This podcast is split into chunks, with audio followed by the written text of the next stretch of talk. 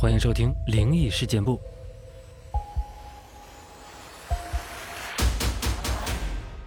今天呢，给大家说说东北大神儿、大仙儿的那点事儿。声明一下啊，不是宣传封建迷信，因为咱们这个世界有很多大家都不了解、未知的东西。那这些东西到底有没有呢？起码我们今天不能盲目的下结论，说它一定有或者一定没有。咱们多了解一下这方面的知识，应该说也没有坏处。所以今天我就给大家说说东北大神儿、大仙儿的这点事儿。那东北大神儿、大仙儿啊，无论是保家仙儿、出马仙儿，还是所谓的堂口之类的，这个具体是什么意思呢？我会在后面和大家解释。它都来自什么呢？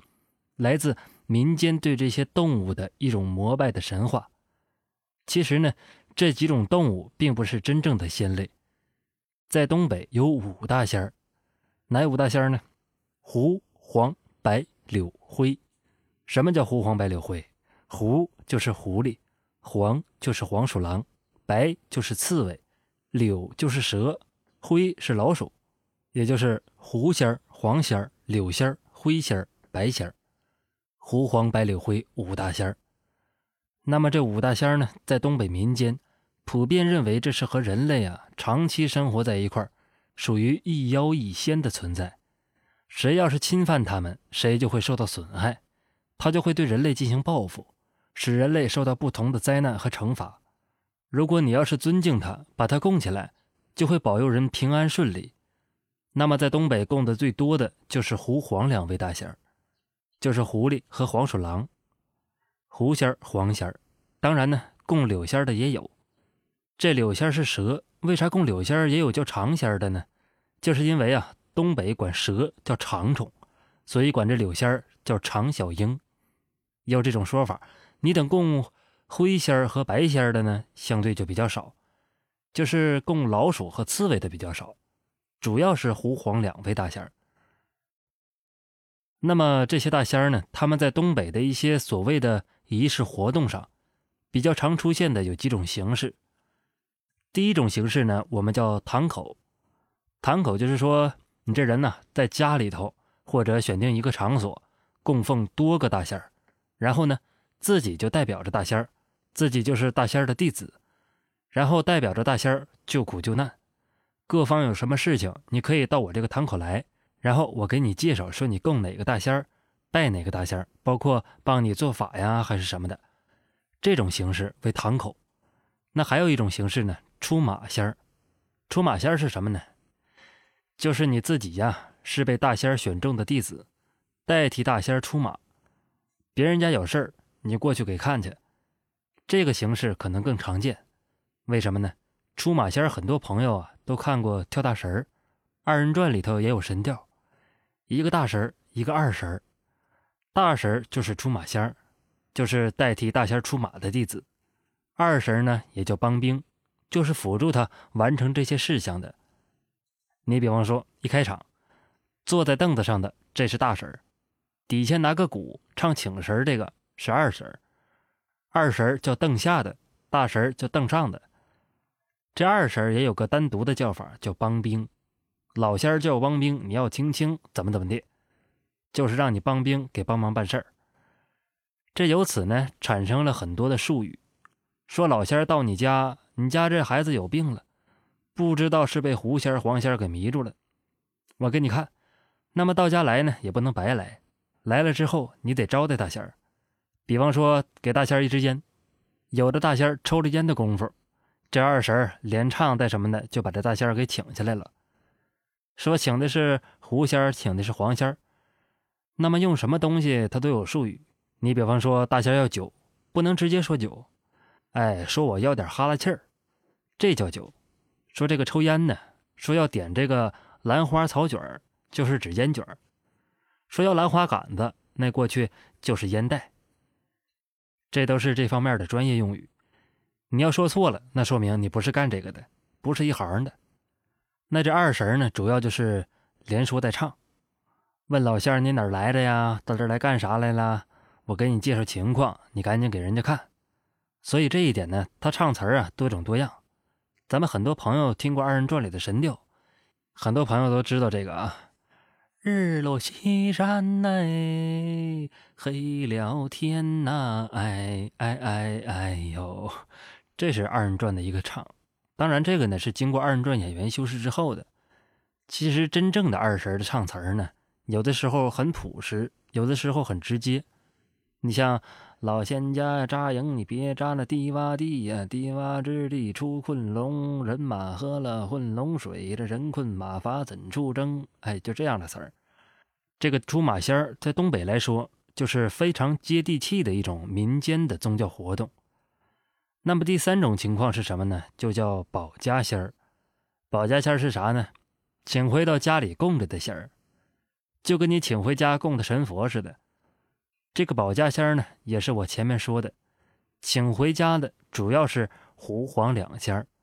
你看堂口里可以摆胡黄白柳灰多种仙家，但是呢，请回家的保家仙儿你只能供一样，你不能砸着供。那么说这保家仙是干嘛的呢？就是保你全家平安，你供奉他，他就让你全家尽好事啊，包括身体健康啊、岁岁平安呐，这个发大财呀，等等等等。那么这个保家仙儿，他也不是说凭空的，就是民间想象出来的。据传说呀，保家仙儿是有来头的。什么来头呢？保家仙儿最早是清太祖努尔哈赤皇封的，就努尔哈赤支持这个事儿。咱都知道，努尔哈赤的龙兴之地是抚顺，东北关外。那么在东北关外呢，就是说这个努尔哈赤呢，当时啊。说是封了保家仙儿是狐仙儿，这个传说是怎么回事呢？你看我跟你说说啊，非常的有意思。说这个努尔哈赤怎么跟狐仙联系上的呢？这个努尔哈赤在建立清朝之前呢，他曾经在明朝的辽东总兵李成梁手底下当兵。有一天呢，这个大明皇帝做了个梦，就梦见一扇金色大门，门上面写着一个大大的名字儿。这边日，这边月，闪闪发光，看着非常的霸气。你知道金色是帝王之色吗？这名字被金光包围，这就象征着大明王朝金身无敌，千秋万代。皇帝这梦做的正舒服的时候，突然旁边窜出个大汉，他一脚就把这大门给踢开了，门上面这名字就被一分为二，左扇写着日，右扇写着月。大门上这个金光啊，顿时就消散了，渐渐的变成了黑色。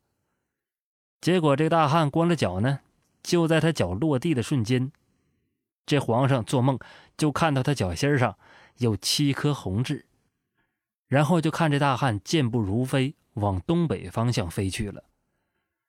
这大明皇帝醒了之后啊，呵嘣啊，马上召集大臣商量这事儿。这时候呢。下面大臣有不嫌事儿大的，就给解梦了，说：“皇上啊，门上写个名字，代表我们大明江山。门被踢开了，名字一分为二，代表有人要败坏我大明江山。这个大汉赤脚，脚上有七颗红痣，这是脚踏七星，必是逆贼呀，要坏我江山呐！而且往东北方向飞去了。这人呢，出自东北，当时的这个辽东。”正是大明的东北方向，所以这皇上立刻就给辽东总兵李成梁送信儿了，说让你赶紧在周围缉拿脚底下有七颗红痣的这个人。李成梁一听犯难了，这茫茫人海找脸上有七颗痣的都不容易，更别说脚底下有痣了。你这按个人就得脱鞋看，多难呢！回到中军保障就琢磨，这事儿我怎么给完成呢？一想就挺头疼，泡泡脚放松一下子吧。就这么着，就召唤亲兵进来给端洗脚水。努尔哈赤啊，正好是李成梁的亲兵，伺候李成梁把袜子脱下来的时候，把这脚往盆里放。就在这个时候呢，努尔哈赤看到李成梁的脚底下有三颗黑痣，他就挺好奇，说：“将军脚底下怎么有三颗黑痣呢？”李成梁就笑了。说算卦的给我算，说我足下生三痣是三环抱月，三环抱月是武曲星君庇佑，就我现在当总兵是武曲星君保佑的。努尔哈赤听他这么一说就乐了，他说：“这不一定准。你想啊，将军，脚底下有三颗黑痣，你现在都当了总兵了，那怎么我脚底下有七颗红痣，我现在还是个亲兵呢？我咋看不着我啥时候能发呢？”李成梁一听，啊，你脚底下有七颗红痣。努尔哈赤说：“对呀，那你这是后来烫上的，还是原来就有的？”努尔哈赤说：“我生来就有啊。”李成梁一听：“你脱下来我看看。”这时候呢，努尔哈赤就把鞋脱下来了。李成梁一看：“哎呀，踏破铁鞋无觅处，得来全不费功夫。”心想：“不能轻举妄动，我别现在抓他，帐里就我俩人。”就说：“你在这跟我石头着。”我出帐巡视一番，就这么着，李成梁出帐稳住努尔哈赤，准备带人回来抓他。就在这功夫，努尔哈赤眼前呢就一恍惚，突然间呢就有一个老头一个老太太出现在他眼前，头发呀都是花白的。这老头就对努尔哈赤说：“年轻人呐，你别害怕，我们是长白山的狐仙儿。”你呢是天上紫微星下凡，我们特地来救你。李成梁啊要杀你，你赶紧跑。努尔哈赤就问他为啥要杀我呀？老头就说：“哎呀，你还问这么细？你脚底下七颗红痣，大明皇帝要杀你，说你要坏他江山，你赶紧跑。”努尔哈赤一看这老头老太太不像说谎啊。可外面都是李成梁的人，我怎么跑啊？老头说：“你别着急，我们俩个小，是从后面的狗洞啊钻进来的。你呀就费点劲儿，也从这后面狗洞爬出去吧。”努尔哈赤就照着老头的建议，赶紧从帐后的狗洞钻了出去。后来事儿咱都知道了，努尔哈赤得了性命，起兵造反，灭了大明，成了清朝的开国皇帝。那为了感谢当年救命之恩，努尔哈赤就对着老狐仙奉为保家仙，意思保我家里平平安安，保大明江山不倒。可是呢，他就是知道他是狐仙不知道他具体名字。这老两口子，一个狐仙老头一个狐仙老太太，那就这么着吧，就称为狐仙太爷、狐仙太奶。往下传旨的时候，就都是口传心授啊。说供什么？供狐仙太爷、狐仙太奶。大臣就给听错了，把狐仙太爷、狐仙太奶听成了胡三太爷、胡三太奶。就这么着，东北保家仙才有了胡三太爷、胡三太奶。胡三太爷堂上坐，胡三太奶陪伴着。胡家大兵调齐整，胡天霸、胡天庆、胡天黑、胡天红，胡老疙瘩名叫胡二愣。转眼来到头道关，头道关有人看。二郎杨戬来站班。往日闲事你多管，今日闲事少来谈。你把胡黄白柳给我放进头道关。你看，这是二神的唱词里面就有这个，尊称胡三太爷、胡三太奶。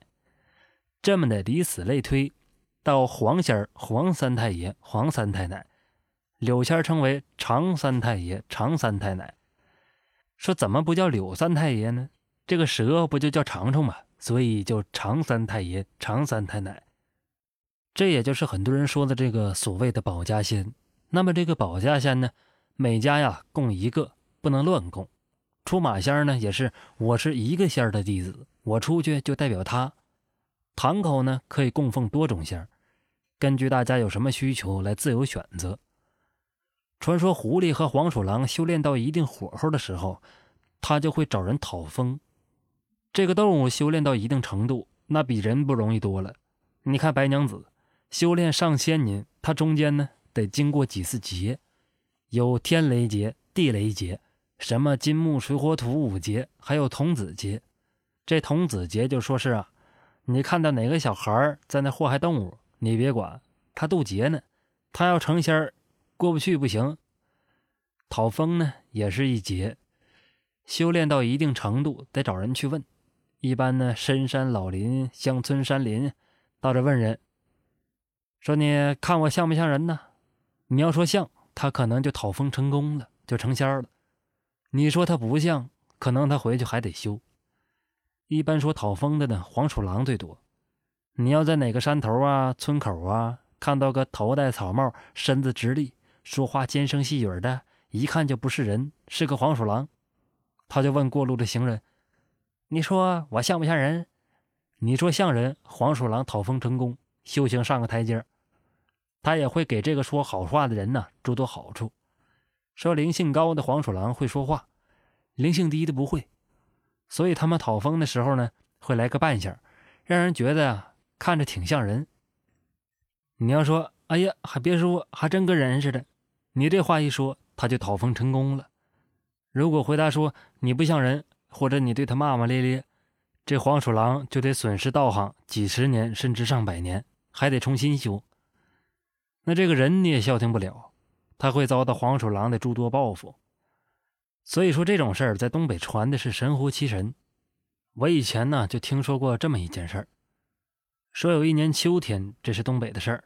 有个小伙子赶着牛车去地里拉秸秆东北人都知道，这玉米成熟了，上面的玉米弄下来，剩下的秸秆就是烧火呀，或者给牛当饲料，取个暖啥的。城里烧煤，农村就烧这个东西。这小伙子当天的任务就是把这秸秆割倒，捆成捆再给拉回来。这小伙子是被家里逼着出来干活的，一脸的不高兴。耷拉着脑袋赶着牛车就往前走，这老牛也走得慢，好不容易走到地头，这小伙子从车上跳下来，冲着老牛就骂一句：“真他妈慢！”一边骂一边拿着镰刀往地里走。他不愿意干活，一身是气儿。正这个时候呢，一个身材矮小的长胡子小老头从这苞米地里啊钻出来了，脑袋上还盖个干干巴巴的向日葵叶子。老头笑着问小伙子：“你看我像人吗？”这小伙子仔细一看，吓一跳，这哪是人呢？这不黄皮子吗？东北啊，管这黄鼠狼叫黄皮子。这黄皮子讨风这事儿啊，他听老人说过，但他太年轻，他根本也不信，也没见过，就觉得大白天碰到黄皮子挺倒霉的，就骂骂咧咧说：“你给我滚！你一点也不像人，我看你像个王八蛋。”说着呢，还拿着镰刀啊要砍这黄皮子。黄皮子是左躲右闪，吱吱叫了几声，钻进地里就跑了。这小伙子干完活回家，就觉得这事儿挺好玩，就把这事儿跟他妈说了。他妈一拍大腿说：“坏了坏了，你得罪黄仙了，他早晚得报复你。”这小伙子不信，心想那么大点玩意儿能做多大妖啊？再加上接下来几天啥事没发生，所以小伙啊就把这事儿给忘了。又过了大概一个礼拜。这小伙子租了一台脱粒机，就打算把晒干的玉米棒子脱成玉米粒儿，这样来收粮的就可以卖了。他刚打开脱粒机，还没等往里放玉米呢，就听“砰”的一声，这脱粒机里边一个小石头子儿蹦出来了，正好打到小伙子眼睛上。这小伙子疼的是嗷嗷叫唤，给他送到医院呢，没啥生命危险，但这只眼睛是保不住了，瞎了。有人说这是不是巧合？巧不巧合不知道，反正这事儿啊传的挺邪性。有人就觉得他冲着啥了。像这种传说啊，在东北是比较多的。据说狐仙、黄仙讨完风之后呢，不会马上成仙，还要经过一系列仪式才会如愿以偿。这个传的就有点狠了。有说狐仙第一次幻化人形，必须脑袋顶着人的脑袋。拜月才能幻化。说黄仙更可怕，说得把人的内脏都吃了，寄居在尸体里面，然后才可以操控人心，才能达到更高的道行。说蛇仙第一次附身肉体呢，得捆住各路窍门穴位，让人的肉身站不稳，走路跟没脚后跟似的，这样蛇仙才能成仙。所以你听起来啊，觉得挺瘆人。当然，这都是传的。至于这是不是真的，谁也没见过，咱只能说善有善报，恶有恶报。所谓编出来这些东西呢，无非也就是别让你做坏事做了坏事你就会遭到报应。那有的人可能就不明白了，说你保家仙不是保家族平安的吗？怎么听着这么吓人呢？其实真正意义上的保家仙不吓人，都是跟这家有千丝万缕的缘分，是来报恩的，所以才来保这家平安。所以东北啊，供这个保家仙是来报恩的多。咱说个故事吧，东北地区流行的，上个世纪六十年代，正处于困难时期，家家粮食都不够吃。有个姓冯的老太太，经常看见几个黄鼠狼在自己家屋顶上晒太阳，也不怕人。看见老太太烧火做饭，时不时还进来要吃的。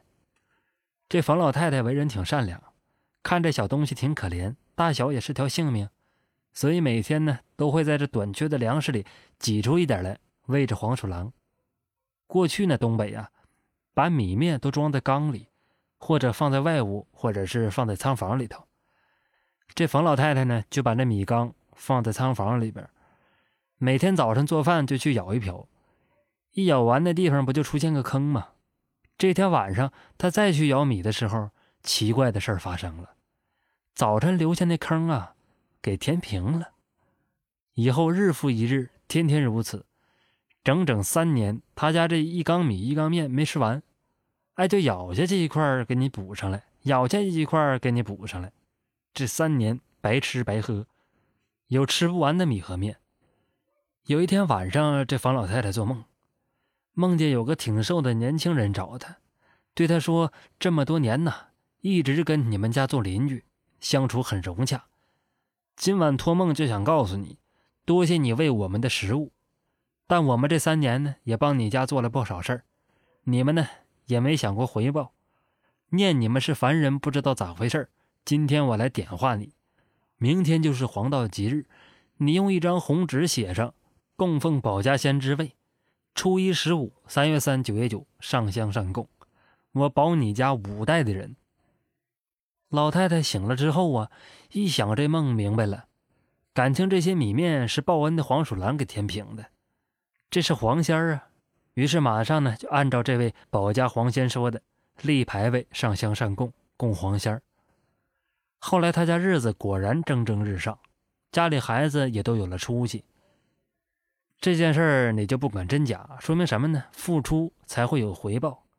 保家仙保你平安，你就得持续供养，断了供养，可能你的好运也就断了。后来就证明是这么回事儿。这冯老太太一家啊，过得顺心顺意，但是呢，挡不住生老病死。老太太八十多岁的时候没了，因为家里孩子有出息，都进了城，所以农村老房子没人住了。这老太太儿媳妇呢，就不怎么信这些保家仙。再一听说黄鼠狼呢，心里也不怎么喜欢，所以这儿媳妇一把火，把保家仙这牌位给烧了。烧完之后，头半年没啥事儿。可是过了半年之后出事儿了，怎么的呢？先是老太太的儿子总是梦见自己在农村老家里自己转悠，或者是老家房子哪里坏了哪儿塌了。后来老太太儿媳妇就开始头疼，吃啥药也不管用，也检查不出来啥毛病。最让她担心的呢，她家这小孩一到半夜就高烧不退，又哭又闹，到天亮烧就退了。这一系列古怪事儿发生之后，儿媳妇就合计了，是不是跟这烧牌位有关呢？他就找个出马仙儿，出马仙儿就是前面说的那个大神跟二神来了，给看怎么回事出马仙儿就是大仙选中的弟子，是人和大仙之间的纽带。大仙借弟子的身体显形，就附体了，帮人看个病啊，瞧个灾儿。这个时候，他请这个仙儿可以不是保家仙儿。任何一种仙儿都行。结果找这出马仙之后，这出马仙点了三炷香，捣鼓一阵子，打了两个饱嗝，就跟变了个人似的，声音到表情都变了。为啥？这就是大仙附体了。他对老太太儿媳妇说：“人世间呐，像你们这样过河拆桥的人多呀，你们是不是把家里保家仙的堂子烧了？人家辛辛苦苦给你家卖命。”你过河拆桥，人家能不上火吗？这时候就见这出马仙身体一软，就跟那泄气的皮球似的，在那堆着。两分钟以后，扑棱一下子打个寒颤又醒了，紧接着打两个响嗝，又一个仙儿上身了。另外一个仙儿就说了：“我保佑你家多年，到头来一把火你们烧我牌位，损去我道行，我不能忍你们。从今天开始，几十年来给你家做的好事我都拿走，拿走之后你们家倒多大霉跟我没关系。说完了，一低头又昏死过去了。两分钟以后醒了过来，又恢复成了正常人。这儿媳妇听完大惊失色，就求这个出马仙儿：“你给我们想想办法破破灾吧。”这出马仙儿呢，一方面想挣他点钱，一方面呢，一看老太太儿媳妇也不是故意的，说我帮你吧。就这么，出马仙儿点了十五炷香，请自己家的教主老仙儿，也就是他的师傅，那是道行很高的，求师傅帮着说情。不一会儿呢，打俩哈欠，这教主老仙儿上身了，开口就说：“你干这事儿啊，太可恶了！但是黄门小郎啊，也是心胸狭窄，难成大事。我看呐，你家这小孩也是身带邪骨之人，如果能放下恩仇，他继续保佑你们家，仙家里还有他一席之地；如果他要不保佑你家，我得收拾他。你这么着，你不给我上了十五根香吗？”香灰不落，我就替你了了这段姻缘。这段话的意思呀，就是这个小黄仙儿有点心胸狭窄。虽然你家过河拆桥，但是他跟你一般见识就不对了。而且你们家那小孙子呢，身上也有股邪气儿，也该着有这一劫。所以双方别拿这恩怨当回事儿，我来给你们调解，然后你接着供他牌位。让这黄仙儿继续给你家当保家仙儿，以后你日子好了，永远供着你，有他一席之地。说完这番话呢，再看那香，香头一直往下烧，一点香灰没落下来。就说这老仙儿啊，给你了了这段恩怨了。这儿媳妇回家之后呢，恭恭敬敬给保家黄仙立了牌位，上香上供。那以后啊，日子稳稳当当，红红火火。再没出过啥事儿，这个事儿呢，就算有个圆满的结局了。所以，这个信保家仙的人说呀，不能随意断了供养，但也不是随随便便谁都能供的，这得有因果关系。就说跟你呢确实有缘分，你才供的；要跟你啥关系没有，你就为了发家致富去供个保家仙，那也不行。人家来收了香火，来了容易，送回去不容易。所以民间有句话：“请神容易送神难”，就这意思。这得讲缘法。我说这个呢，不是跟大伙儿当真理讲，我只是说东北大仙身上的这些事儿。你听着神神叨叨，我姑往言之，你姑往听之。现在呢，咱们经常有那么句话，说哪个女的对男的说：“你让哪个狐狸精给迷住了。”就是这男的被好看的女人给诱惑了。但最初被狐狸精迷住，不是这个意思，就是说狐仙跟黄仙修炼到一定程度，有了迷人心智的本领，这才是迷住了的原本。他迷住了谁，谁就疯疯癫癫、颠三倒四的，就是说被这狐仙或者黄仙上身了，给迷住了。实际上，当地真正的口音是迷住了，说你被狐仙、黄仙给迷住了。东北有这么个叫法。但是呢，是一个意思，说被迷住了，疯疯癫癫的，张嘴说一些乱七八糟的话，有的时候呢，合辙押韵，还挺有道理。再给大伙儿讲一个故事：一个村子，村西头有个姓刘的人，五十多岁，在家里行大，叫刘老大，好抽个旱烟。有一天呢，抽着烟袋锅，在西头这坐着。这个时候太阳要落山了，这刘老大抽完烟，磕得干净。就准备拿着烟袋回家了，他就觉得身背后有什么动静，回头一看，背后草垛上站着个黄鼠狼，两个前腿抬着，对着太阳，正拜太阳呢。他心里就觉得挺不舒服，见这么个玩意儿，拿起烟袋，回身啪就打过去了，正打上这黄鼠狼。黄鼠狼跑了，这刘老大就在草垛里找自己的烟袋，奇了怪了，咋找也找不着。两天以后，他家这女儿就疯疯癫癫、口吐白沫，找大夫也看不好，不知道啥病。邻居就说有可能是冲着仙儿了，犯着神儿了。你请请出马仙儿吧。就这么的，请来个大神儿。这老仙儿上身后呢，突然间唱出四句来：“天不怕地不怕，就怕西头刘老大，手拿钩镰枪，回头就一下。”当时就把这刘老大吓傻了。你听这话瘆不瘆人？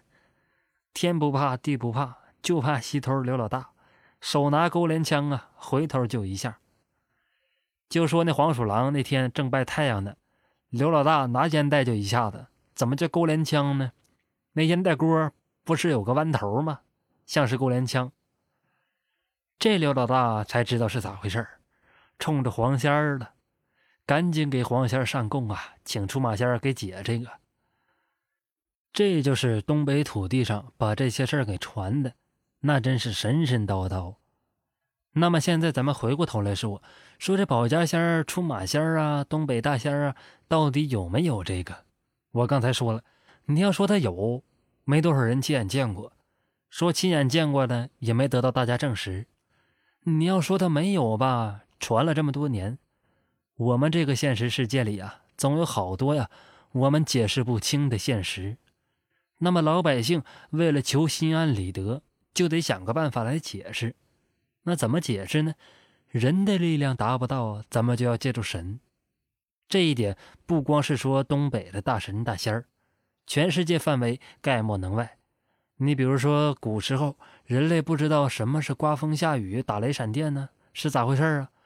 他就想这是神仙发怒，神仙发怒人害怕呀，人就希望找到这个神仙办事的规律。